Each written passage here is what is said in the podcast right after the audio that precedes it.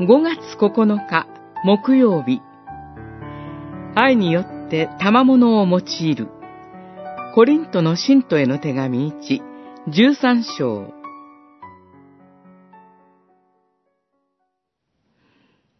たとえ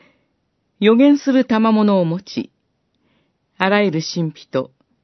あらゆる知識に通じていようとも、たとえ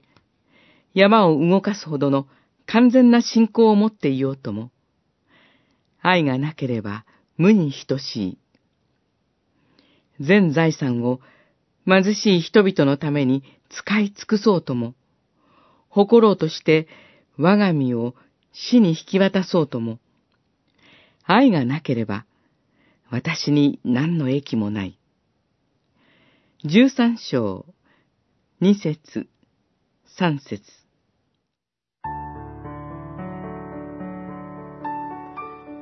十二章で、主樹の賜物は、キリストの体を立て上げるためのものであることが教えられました。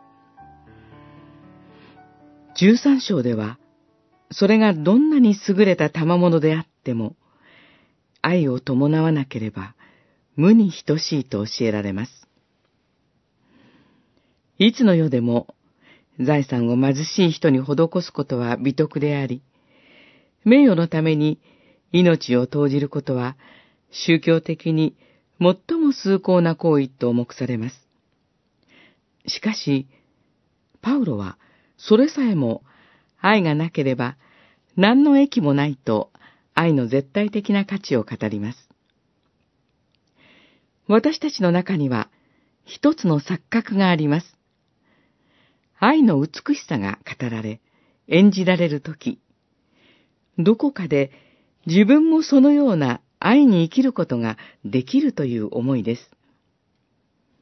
しかし、パウロの語る愛は、神に背いた自己中心的な私たちの中からは、絶対に生まれてきません。パウロの語る愛は、ガラテヤの信徒への手紙、五章二十二節で、精霊が結ぶ身の第一に挙げられている愛だからです。神は、御子イエス・キリストにおいて、この愛を私たちに示してくださいました。この愛をいただいているのですから、この愛によって与えられた賜物を教会と隣人のために用いようではありませんか。